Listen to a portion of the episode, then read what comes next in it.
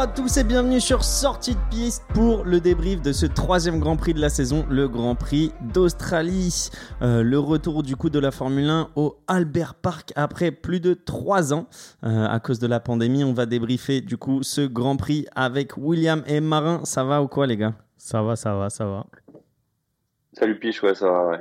Impeccable, vous avez passé euh, une bonne course. Est-ce que vous voulez regarder, vu qu'elle était très tôt cette course Est-ce que vous n'avez pas euh, pu vous lever assez tôt Euh, Comment ça s'est passé pour vous? Bah moi j'ai pu le faire, faut demander à Marin. hein. Comment comment t'as fait? Euh, moi, j'étais en soirée juste avant, donc euh, je me suis couché peut-être deux heures avant le départ, donc euh, je dois avouer que là, celle-là, je l'ai regardée en replay.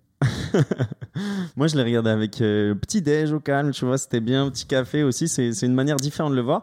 Et quelque chose à noter aussi, messieurs, avant de commencer, c'était la première course de jour depuis six courses, enfin sept courses du coup, parce que ça faisait six courses d'affilée qu'on avait du coup des courses de nuit avec bah, les courses du Moyen-Orient à la fin de 2021 et aussi au début de 2022.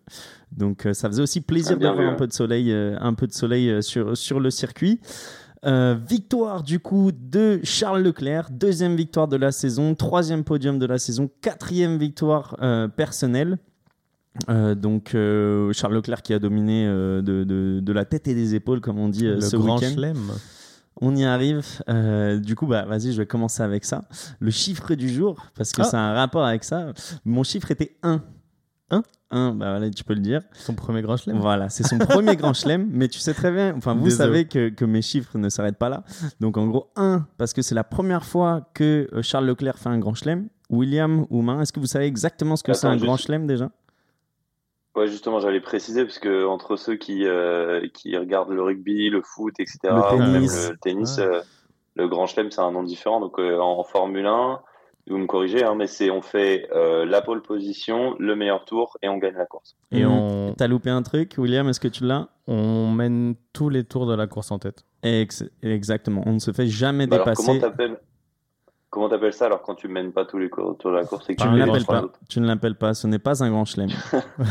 et, Ok, euh, et bon, donc euh, bah, j'ai- bien regardé. Donc c'est Paul, le tour le plus rapide, la victoire et le leadership du début jusqu'à la fin de la course.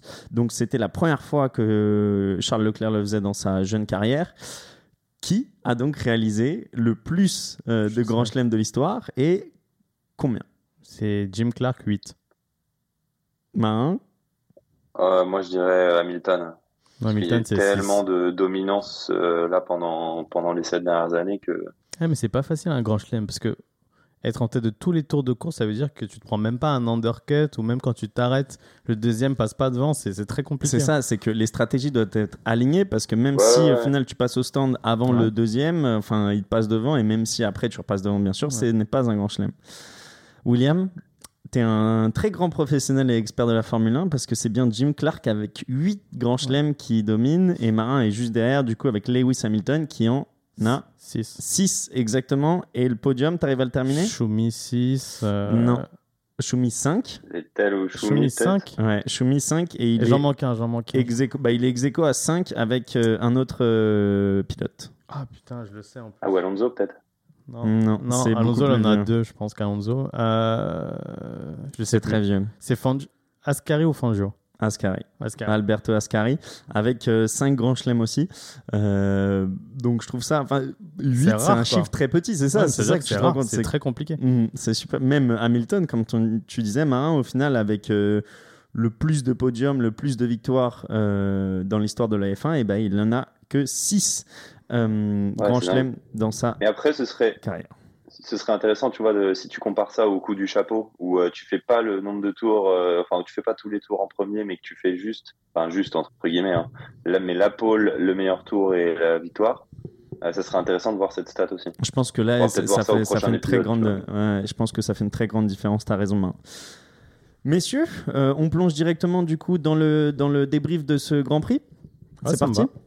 On voulait commencer du coup par les euh, par les qualifs, euh, vu qu'on a eu une euh, une surprise, on va dire dans les qualifs, vu que Bottas ne s'est pas qualifié en Q3. C'était une première pour lui qui établit un nouveau record aussi euh, en Formule 1, euh, vu qu'il s'était qualifié les 103 dernières fois euh, en, Q3. Euh, donc une tristesse pour lui. Et aussi, lui, juste après la course, il est ironisé. Il a dit euh, que bah, c'était le moment de le fêter, justement, ce record, et pas justement de, se dire que c'était terminé.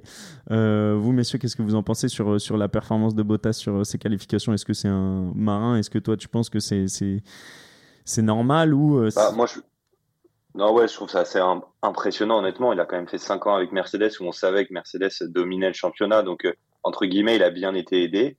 Euh, mais ce que j'aime beaucoup, c'est de voir que, en fait, euh, même chez Alfa Romeo, bah, il montre, on en a parlé dans le podcast précédent, enfin, vous en avez parlé, mais que, en fait, c'est un grand pilote. On n'avait pas forcément de doute là-dessus, mais il y, a, une petite rengaine de dire c'était sa voiture qui faisait tout. là, au contraire, je pense que c'est assez clair pour tout le monde que c'est un grand pilote et que même avec son Alfa Romeo, il a arrivé à se mettre dans le top 10.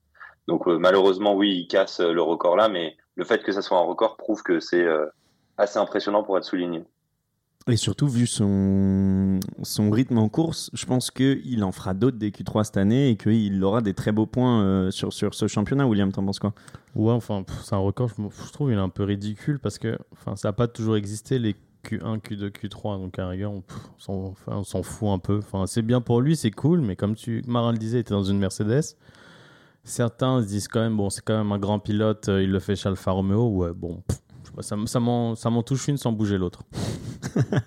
Très belle expression.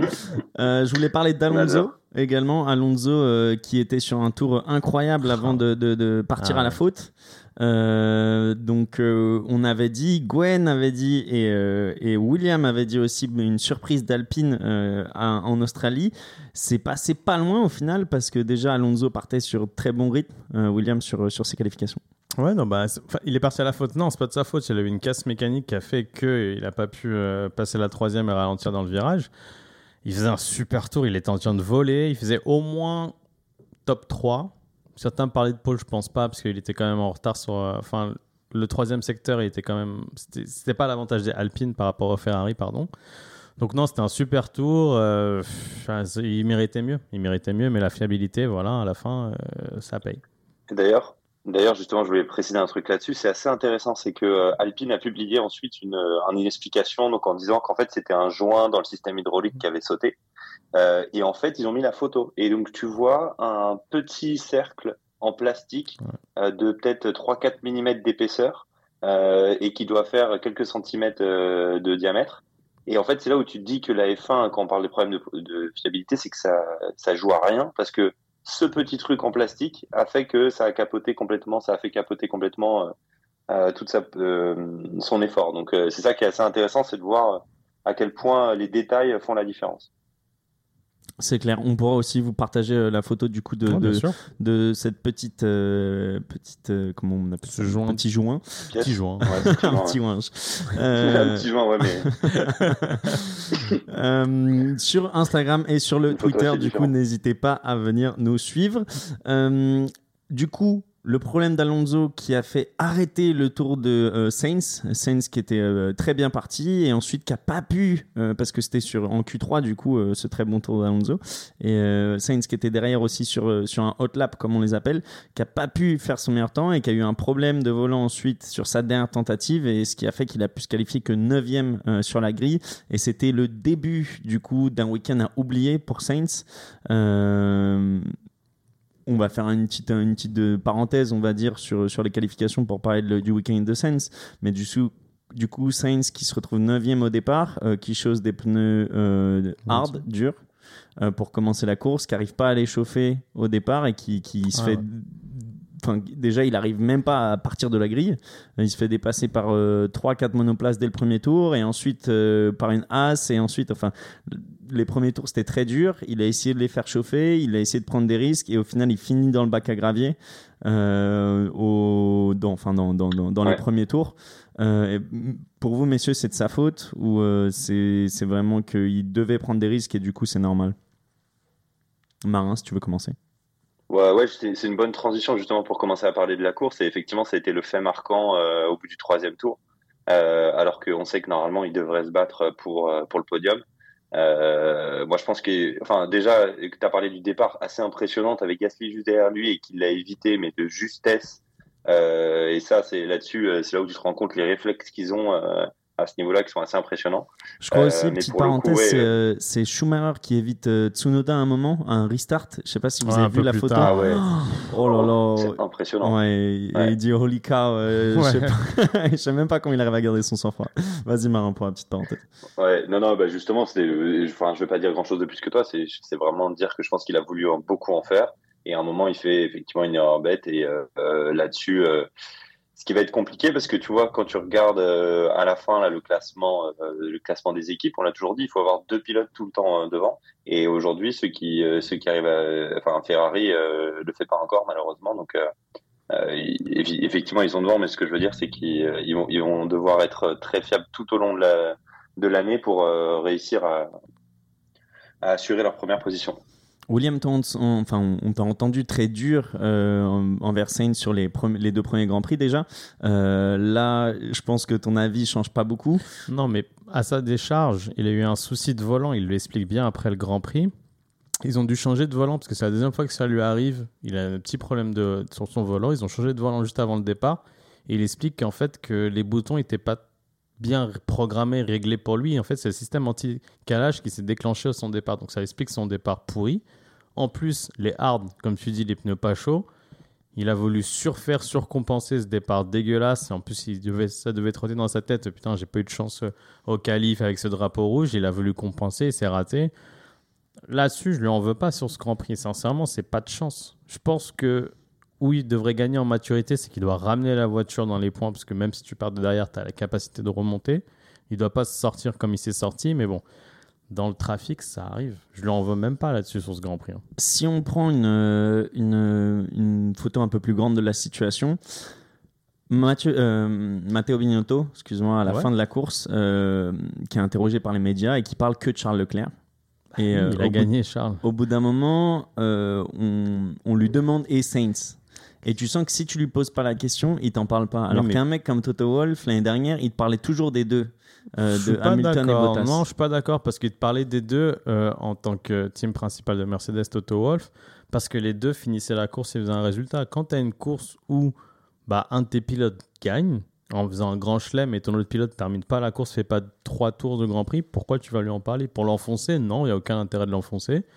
Euh, tu vas dire quoi sur sa course? Donc toi, tu penses pas que c'est une manière de montrer que du favoritisme pour Non, euh, pas du euh, tout. Après, je pense que là où ça l'aide beaucoup Mathieu Binotto, c'est qu'il est en train de se dessiner un numéro 1 et un numéro 2, juste d'un point de vue statistique, qui sont les points au championnat.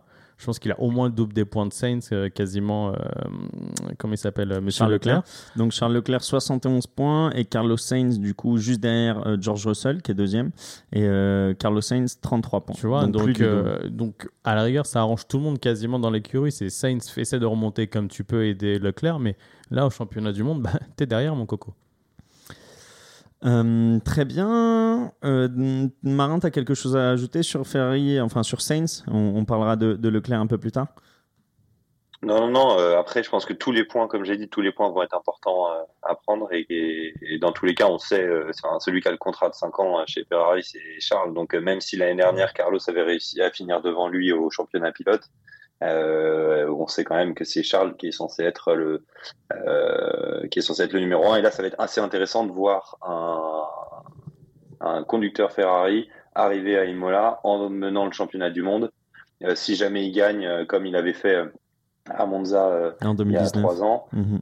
ouais ça va être assez impressionnant l'ambiance qu'il va y avoir je pense Exact. Et on se languit déjà du Grand Prix d'Imola qui aura lieu dans deux semaines. Passons du coup, messieurs, euh, au Red Bull. Euh, un autre fait marquant, si, ce n'est le fait marquant du Grand Prix, avec un nouveau problème de fiabilité euh, des Red Bull. On a vu la monoplace de Max Verstappen s'arrêter. son volant qui a arrêté de donner des signaux, son moteur qui s'est arrêté d'une seconde à l'autre, même pas d'une minute, d'une seconde à l'autre.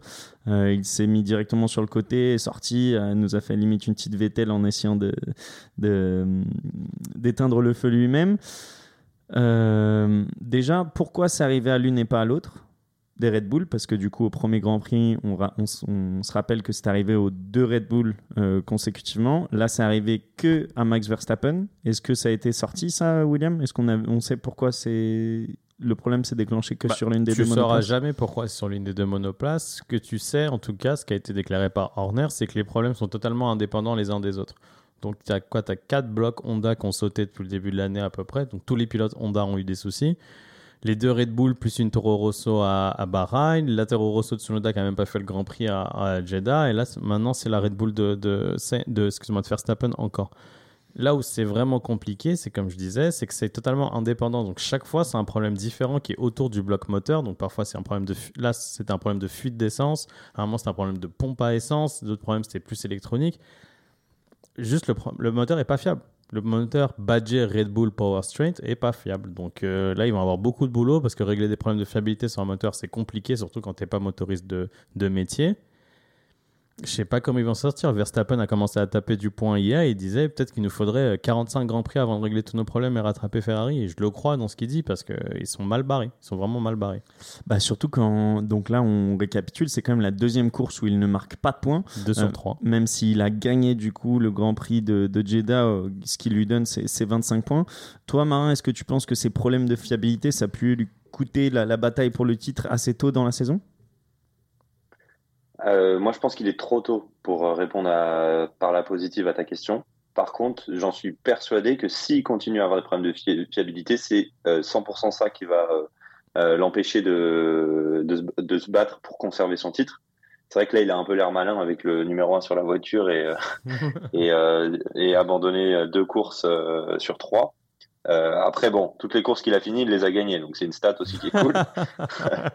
Mais euh, non, non, je pense que il l'a dit d'ailleurs lui-même. Il a dit euh, en interview si jamais on veut se battre pour le euh, pour le championnat, c'est interdit d'avoir des problèmes comme ça. Alors, je pense que c'est un message très clair à son équipe qu'il faut encore travailler et que lui, il fait sa part de son boulot et qu'en face, euh, il s'attend à ce que l'équipe fasse de même. Mais messieurs, revenons surtout sur ce qui s'est passé sur la piste, euh, en dehors que dans la monoplace. C'est qu'on a vu les Red Bull plutôt se battre avec les Mercedes ce week-end Ouais. qu'avec les Ferrari. Donc on sent que même en termes de performance, euh, les Ferrari ont pris peut-être un peu d'avance ou les Red Bull ont un peu rétrogradé. Mais on a vu du coup une très belle bataille entre, entre Perez Ou et, et Mercedes Hamilton. a avancé. Exactement. c'est- c'est- Ouais, ça, je le. Non, je pense pas. Donc, euh, enfin, on a vu Charles Leclerc prendre de l'avance sur, euh, sur Verstappen euh, dès Facilement, le départ et à chaque restart, euh, sauf au deuxième, on y reviendra. Mais je voulais revenir sur cette bataille entre, entre Red Bull et Mercedes.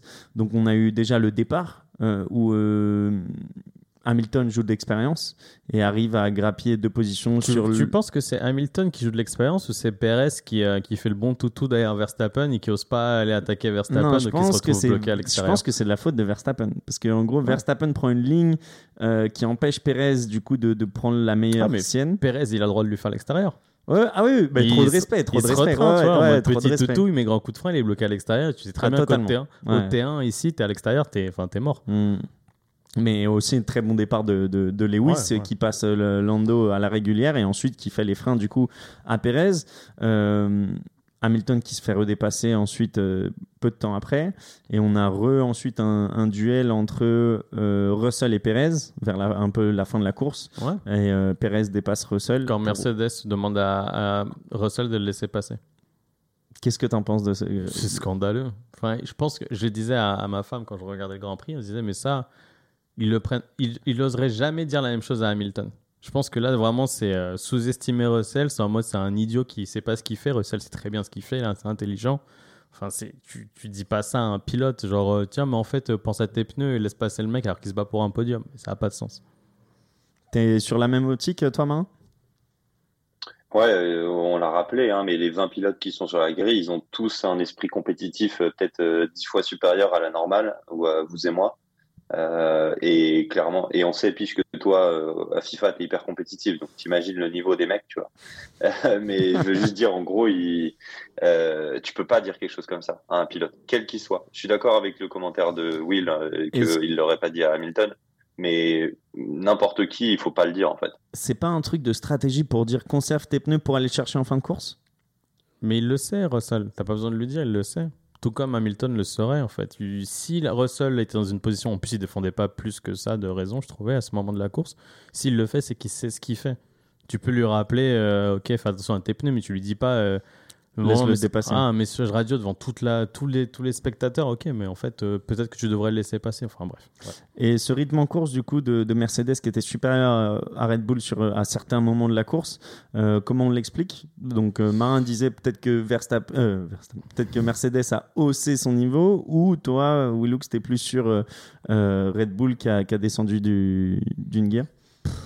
C'est compliqué, je pense plus Red Bull qui descend d'un cran parce que quand même Mercedes ils étaient un peu pour moi en test euh, en séance d'essai euh, en live parce que juste avant la course quand même faut quand même noter qu'ils ont rajouté des petits capteurs sur la voiture qui pesaient 1,5 kg. T'imagines 1,5 kg de capteurs juste pour faire des Pas tests des sur la voiture. petits, du coup. Ouais, mais les mecs sont capables de sacrifier un 5 kg alors que là on a des problèmes de poids sur toutes les voitures. Donc ça représente à peu près quoi 2 dixièmes au tour, ils étaient quand même en sacrifice. Mais Je du trouve- coup, on voyait les Mercedes qui, euh, avec moins de marsouinage euh, que qu'une Ferrari, par exemple, de Charles Leclerc, qui était beaucoup plus euh, rebondissante. Ouais, je pense que chez Mercedes, enfin chez Ferrari, c'est beaucoup plus voulu, contrôlé, alors que chez Mercedes, euh, enfin ils le subissent. Enfin bref, non, je pense quand même que c'est Red Bull qui a descendu de trip sur cette course. Enfin, de rythme. Perez, parce que Verstappen, il était pas du tout, il était largement au-dessus des Mercedes. Perez revenait de loin et je pense que Perez avait juste pas le rythme de Verstappen ou des Ferrari, mais je vois pas spécialement Mercedes à un plus haut niveau que d'habitude sur cette course. Ok. Marin, toi, je, voulais te parler un peu de ce qui s'est passé en fin de course entre euh, le duel à distance, euh, même pas à distance, mais entre Hamilton et, Russell. Euh, Hamilton qui est resté du coup une quinzaine, vingtaine de tours derrière euh, Russell après du coup euh, que euh, la safety car ait fait son entrée euh, pour l'accident de, enfin, l'accident, le hum, l'abandon de, Vettel. Hamilton n'a jamais réussi à combler le gap à combler l'écart avec, avec son, son partenaire Russell. Est-ce que tu penses que c'était juste pas possible? Est-ce que tu penses que c'était une consigne? Bah, moi, je me dirais, si jamais il a pas réussi, enfin, ce que j'ai envie de me dire, après, je pense pas que ce soit la vérité, mais euh, c'est qu'en fait, s'il a pas réussi, c'est ça prouve bien qu'ils ont la même voiture, avec la même performance, euh, et que du coup, euh, bah, en soi, les voitures sont censées avoir le même rythme de course, donc ça ferait pas sens si se rattrapaient. Et donc ça, tu peux, tu peux le dire, on va dire, sur l'aspect technique, mais sauf qu'en fait, il faut pas oublier qui est dans la voiture. Hamilton est quand même censé, enfin, il a d'ailleurs énormément d'expérience comparé à Russell, et il est censé quand même être une gamme au-dessus. Euh, même si on sait que Russell, euh, c'est un pilote qui est très bon et qui a euh, énormément d'avenir. Donc euh, après, voilà, je pense qu'il y a aussi euh, le fait qu'il faut toujours faire attention dans ces batailles euh, entre coéquipiers. Euh, on l'a vu au précédent Grand Prix, euh, notamment avec les Alpines qui ont voulu beaucoup jouer entre elles. Et en fait, derrière, bah, elles se sont fait rattraper par euh, les poursuivants. Euh, donc il y a aussi une volonté de Mercedes de, j'imagine, euh, je ne sais pas s'ils sont allés jusqu'à donner des consignes d'équipe, mais en tout cas de dire voilà, faut assurer les places qu'on a parce que le championnat va être très long et tous les points vont être bons à prendre. Euh, voilà. Après, j'ai pas plus d'explications ou d'avis que ça sur euh, sur ce sujet. Surtout que au final, c'est une super performance pour les euh, pour euh, les Mercedes. Mercedes, du coup, euh, qui est deuxième avec George Russell au classement des pilotes, Deuxième au constructeur. deuxième au constructeur. Donc on rappelle George Russell deuxième au classement des pilotes, Hamilton cinquième, toujours devant Max Verstappen, euh, deuxième au classement des constructeurs. On sait qu'ils attendent des nouvelles pièces et un nouveau package. Euh, au final, là, ils font plus que limiter la casse. Ils, ils font même une bonne performance si on peut voir ça de- de- d'un œil positif. Ouais, clairement, sur le Grand Ouais, Prix. après, après ils sont assez ils sont assez lucides. Euh, ça veut dire que après, quand tu les écoutes en interview, ils disent euh, bon bah c'est très cool, etc. Effectivement, on est devant, mais par contre, euh, on sait que c'est parce qu'il y a eu euh, deux abandons devant. Hmm. Donc, euh, je pense qu'ils sont aussi assez lucides sur leur positionnement actuel et le fait que là aujourd'hui, ils sont pas là où ils devraient être. William, tu nous parlais de nouvelles pièces et de nouveaux packages pour euh, Barcelone. Euh, Gasly là, a dit qu'il y aurait des nouvelles pièces pour lui euh, et pour d'autres écuries dès Imola. Est-ce qu'on a des nouvelles là-dessus? Que Non, mais ça parle d'Imola. Tout le monde parle d'Imola. Parce que je ne m'étais pas rendu compte que le premier Grand Prix européen, c'est Imola. C'est pas Barcelone. D'habitude, Mhm. c'est Barcelone. Donc, non, a priori, pas mal de nouvelles pièces à, à Imola. Donc, on verra d'ici deux semaines. Ça présage de très bonnes choses du coup pour ce Grand Prix d'Imola. Euh, quelques mots messieurs sur euh, le Grand Chelem du coup de Charles Leclerc, euh, intouchable tout au long de de la course, sauf du coup à ce deuxième restart où euh, il fait un peu un, un sous-virage avant de, de- de redémarrer et où on voit Verstappen le chasser juste derrière, mais au final il reprend euh, Ouais. 3 secondes en, en- en quelques tours juste après. Euh, je pense qu'il n'y a pas grand chose à dire sur, sur sa course propre du début à la fin. Marin, t'en penses quoi? Ouais, comme tu as dit, hyper propre, début à la fin, euh, master en, dans les qualifications, euh, master sur toute la course, pas de faute à part euh, le deuxième restart où il sort assez large, mais en fait, euh, il a quand même la chance d'avoir euh, le moteur Ferrari euh, qui en fait en vitesse de pointe lui permet de ne pas se faire redépasser par, euh, enfin de pas se faire dépasser tout court pardon par euh, Verstappen. Donc au final, du coup, dans l'ensemble, une course assez propre. Et euh, c'était assez marrant de voir la volonté qu'il avait de, de prendre le, le point du meilleur tour. Oui. Euh, parce que à, à voir, en gros, il a demandé, euh, pour expliquer, il a à ceux qui nous écoutent, on a, il a demandé plusieurs fois à son ingénieur, mais je veux le meilleur tour, je veux le meilleur tour. Et ils lui ont dit, non, non, mais c'est bon, t'inquiète, tu l'as. Et aujourd'hui, on pense pas qu'il y ait quelqu'un qui puisse te le prendre sur la grille. Et il était là, il dit, non, non, mais je veux le meilleur tour, je veux le meilleur tour. Donc il a même refait à la fin un, meilleur tour, alors qu'en fait, il avait déjà. Donc ça, ça montre, on reparle de compétitivité, parce qu'on a vu à la fin de l'année dernière que chaque point comptait. Euh, et ben là, ça montre que dès le début, lui, il se dit, je vais aller me battre pour le championnat, donc chaque point va compter. Et euh, là-dessus, euh, ça montre une mentalité de champion, j'aime beaucoup.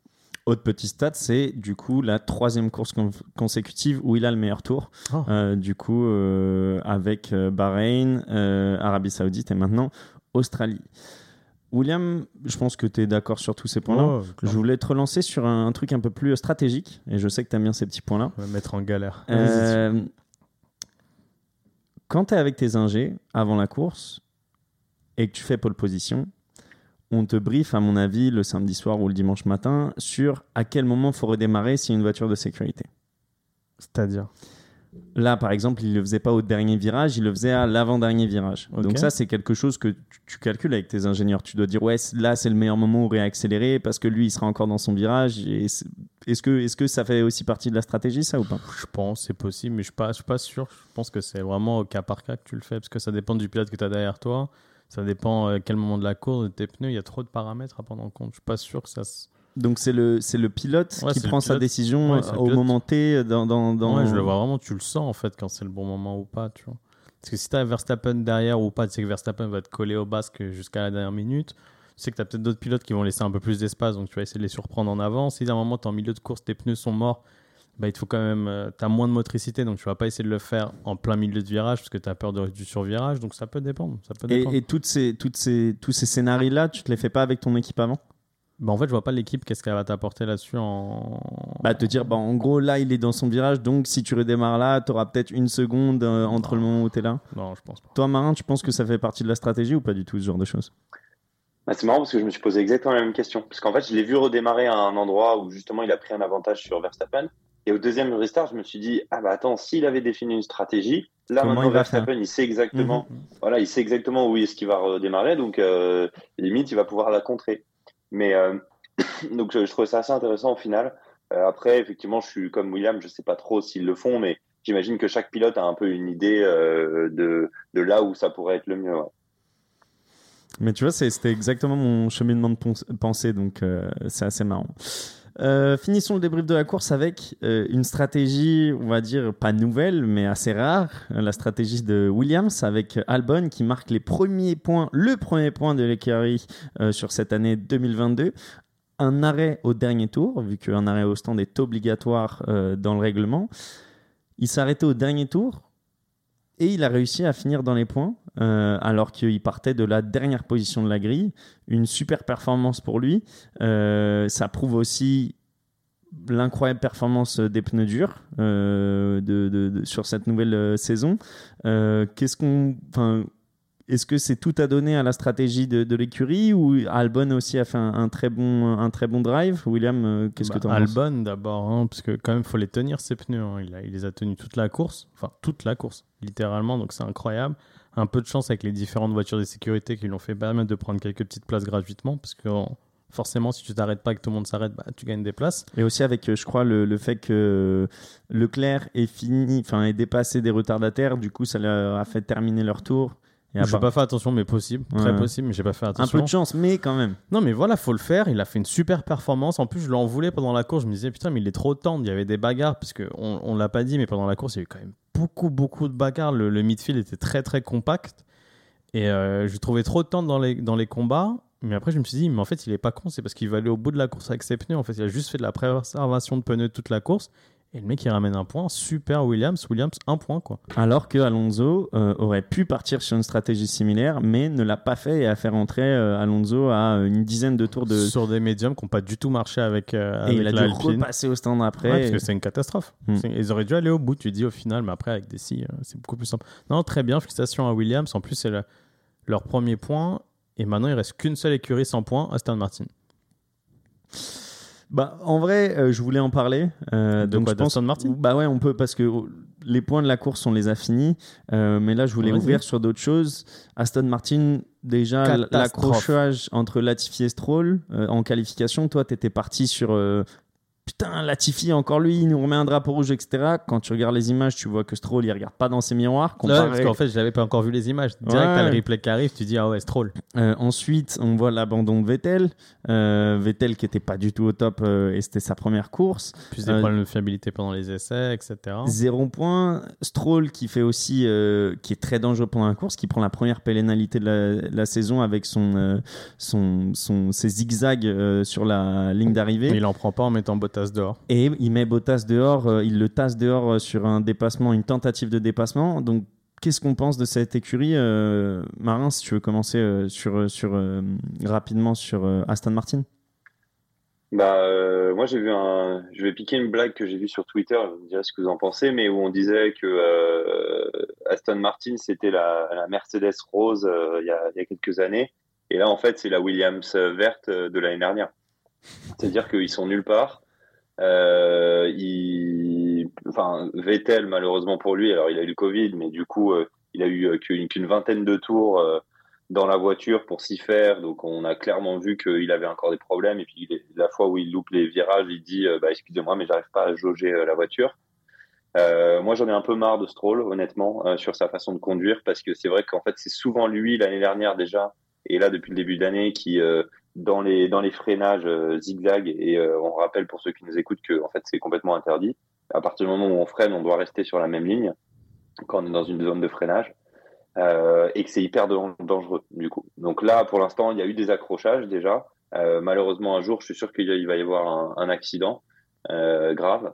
Et du coup, euh, il- là, il s'est pris une pénalité. J'espère qu'il va comprendre. Et il faut qu'il comprenne. Et que d'ailleurs, les autres pilotes aussi. Euh, pour pas que ça se reproduise. Bah, c'est clair, surtout qu'au final, il y a quelque chose de bizarre, c'est que pour le zigzag, il prend une pénalité de 5 secondes et qu'ensuite, il continue de le faire euh, sur Bottas, puis sur euh, Gasly, et qu'au final, il prend que 5 secondes au total pour peut-être 4-5 zigzags euh, sur, sur sa ligne droite. On voit, ça, peut faire la transition pour parler aussi un peu de la FIA et du règlement. On voit du coup que c'est la première pénalité qu'ils ont mis euh, euh, sur cette saison on voit qu'il y a des, des choix qui sont forts, des discussions avec les drivers qui sont claires. Là, on avait demandé à Verstappen de pas venir au niveau, enfin, pas demandé à Verstappen, Oh, on a demandé euh, aux, aux pilotes de pas venir euh, au même niveau que les voitures pendant une voiture de sécurité, même à la relance. Euh, on voit que c'est un, c'est un système de management totalement différent. Euh, de l'année dernière, on va dire, euh, par rapport au directeur de la course. Toi, Marin, je sais que tu voulais en parler. Est-ce que tu apprécies ce, nouveau, euh, ce nouveau management? Ouais, bah, tu as donné plusieurs exemples, je peux en donner d'autres, mais là, par exemple, ils ont ressorti une règle de euh, 2007 où ils disaient faut avoir des sous-vêtements inufigés, euh, faut pas porter de, bijoux, par exemple, sur soi. Et que, des choses comme ça où en fait on se rend compte que euh, ils ont remplacé un management de course qui était très euh, comment dire euh, dans la réaction Ouais, c'est ça. et plus par réaction. un management.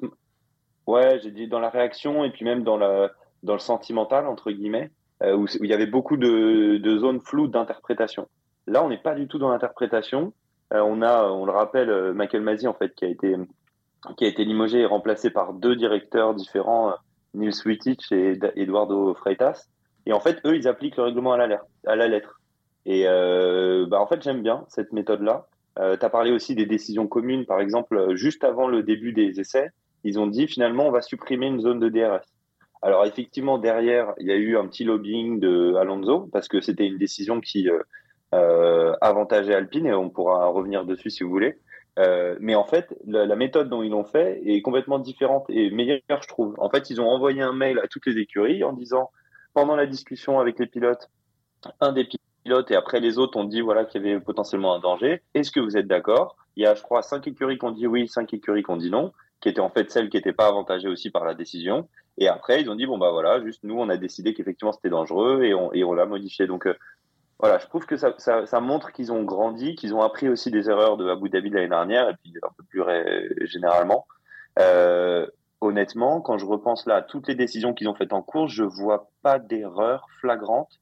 Je dirais peut-être le en Saoudi quand Saints devait rendre la place euh, sous la safety car, mais à, part ça, euh, je trouve que c'est plutôt un bon début de saison pour la direction de course et j'espère que ça va continuer. Ouais, c'est plus d'initiative au final. Euh, ils anticipent, alors que l'année dernière c'était vraiment en réaction. Donc on a on a souvent critiqué la FIA. Là, il faut le noter aussi quand c'est bien fait. Quand c'est positif, ouais. Mm, t'as parlé. D'ailleurs, attends, juste, je finis juste euh, d'un truc, un truc marrant où tu as, mentionné l'anticipation. C'est, on en a parlé un peu avant, mais c'est sur l'histoire des signes, des, du numéro des pilotes sur la voiture. En fait, il y aurait peut-être un endroit dans le règlement, un truc qui dit qu'il faut que le numéro soit visible. Et en fait, c'est pour ça que certaines écuries ont, euh, dès le début, euh, mis un numéro très visible, donc notamment Mercedes, pour potentiellement, mais bon, ça c'est un peu la théorie du complot, pour potentiellement demain porter plainte contre les autres. Et euh, il y a cette théorie qui a tourné un peu sur les réseaux. Et du coup, je ne sais pas si vous avez vu, mais maintenant, euh, McLaren aussi, euh, ou Ferrari d'ailleurs, ils, ont ils ont changé la couleur du numéro pour qu'il soit plus visible. Donc c'est marrant aussi de voir que les pilotes anticipent que le règlement va être pris à la lettre. Mmh. En tout cas, c'est de très bons présages pour le, la suite de la saison et que tout se passe dans le meilleur esprit. Euh, pour finir, tu as parlé de, la zone de DRS euh, qui a été modifiée. Le circuit aussi avait été modifié. En général, euh, William, un petit mot sur ce nouveau tracé, sur le, virage un peu plus serré au virage 3, etc. Bah, le virage, on s'en fout. C'est la longue, grande ligne droite qu'ils ont rajoutée et surtout d'avoir élargi la plupart des virages pour donner des points de, des points de dépassement et pour que tu aies au moins deux voitures qui puissent prendre le virage en même temps. Mhm. Franchement, non, c'est cool, c'est cool parce que la Bear Park, c'est toujours été un circuit particulier. C'est un circuit urbain, faut pas l'oublier. C'est un circuit semi-permanent. L'asphalte, c'est particulier. Ça veut dire quoi semi-permanent? Parce que la moitié de la saison, il n'est pas là. Il n'existe pas. C'est des routes classiques et parfois, ils le mettent pour d'autres compétitions. Donc, semi-permanent. Et euh, non, c'était cool. On a eu, enfin, je sais pas, dites-moi ce que vous en pensez, mais on a quand même eu une course avec pas mal de dépassements, ce qu'on n'a pas vu les années précédentes. Il y avait l'animation, ça a l'air plus fun à conduire, les pilotes ont l'air d'avoir d'apprécier. C'est cool, c'est des changements positifs pour une fois. Et comme tu l'as dit juste un peu avant, surtout, on a des batailles en midfield, euh, en milieu de tableau, qui sont très intéressantes, où les voitures arrive à suivre et arrive à avoir euh, des, des, des, belles batailles. Quoi. Je me rappelle un moment pendant la course, entre la 9e et la 16e place, tu avais 4 secondes. Je crois que c'était entre Gasly et Zouk, quelque chose comme mais, ça. Mais c'était, euh, c'était Stroll qui euh, lidait le pack à un ah, moment, je sais pas si tu te souviens, et il y avait genre tout le monde derrière, on aurait dit un restart. Et ça se doublait, ça se suivait tranquillement et tout, c'était cool, tu vois. On se ferait une petite compétition de karting, tu vois, limite. Mm. C'était vraiment cool. Marin, t'es d'accord sur, sur ce nouveau tracé du coup? Euh, ouais, et puis je pense que les, le public aussi a été d'accord. Euh, J'ai vu un chiffre comme quoi il y a eu plus de 450 000 personnes, donc c'est le plus gros événement. Euh, enfin déjà c'est la plus grosse attendance à un, Grand Prix euh, depuis que ça existe. Euh, et le record précédent, je crois que c'était Austin l'année dernière avec 400 000 ou 400, un peu plus de 400 000. Donc euh, ça fait plaisir et je pense que du coup les fans attendaient beaucoup beaucoup le retour de la F1 et on voit que le nouveau tracé leur a fait plaisir aussi. Quoi. Messieurs, un petit dernier mot avant de passer du coup au Grand Prix d'Imola et au pronostic. William, sur euh, peut-être tes petites McLaren que tu es content de, de, voir euh, marquer des points? Bah ouais, ça fait plaisir. Les premiers points de Ricardo aussi, enfin le premier point ou les premiers points. les premiers points, les premiers points. Les premiers points de Ricardo aussi, c'est cool. On était un peu plus dans le rythme. Bon, ça après, je pense que c'est vraiment dû aux spécificités. Comment tu dis? Spécificité. Merci de, de l'Albert Park, mais c'est cool. Non, c'est cool, c'est cool, c'est cool de voir McLaren dehors. Ça fait du bien. Euh, un nouveau, des nouvelles parts aussi pour euh, Imola? Ouais, mais. Ah, je sais pas, j'ai pas lu. Ok. Messieurs, passons à Imola, du coup, le Grand Prix qui aura lieu dans deux semaines, euh, le 24 avril, du coup. on l'a dit, si Charles Leclerc vient ou Ferrari vient s'imposer, ça sera une sacrée fête pour, pour la Scuderia. Est-ce qu'on est d'accord? Déjà, attendez, Excusez-moi, je voulais faire un petit, euh, un petit oh. clin d'œil à Gwen euh, parce que je l'avais marqué. Il avait quand même prédit la victoire de Leclerc, euh, le podium de Russell et une surprise des Alpines pour ce Grand Prix d'Australie.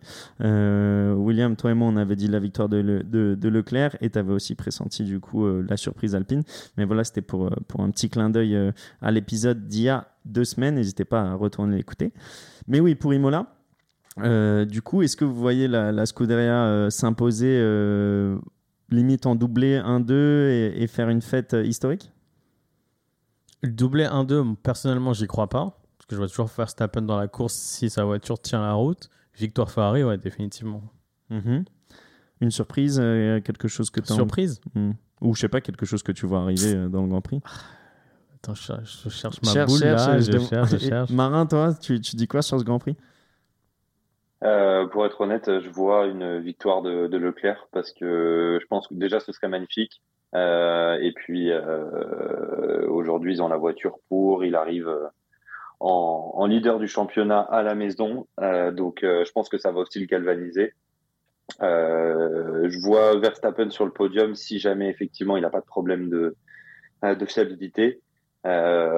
Et voilà, j'avoue que je peux pas trop m'engager sur le reste. Ça me fait plaisir de voir euh, euh, qu'il y avait, tu vois, Gasly aussi dans le top 10. Là, on n'en a pas parlé, mais euh, qui fait une course propre aussi. Euh, on sait que euh, les Français, ils aiment bien les, les circuits, euh, les circuits italiens, donc pourquoi pas, ça ferait plaisir.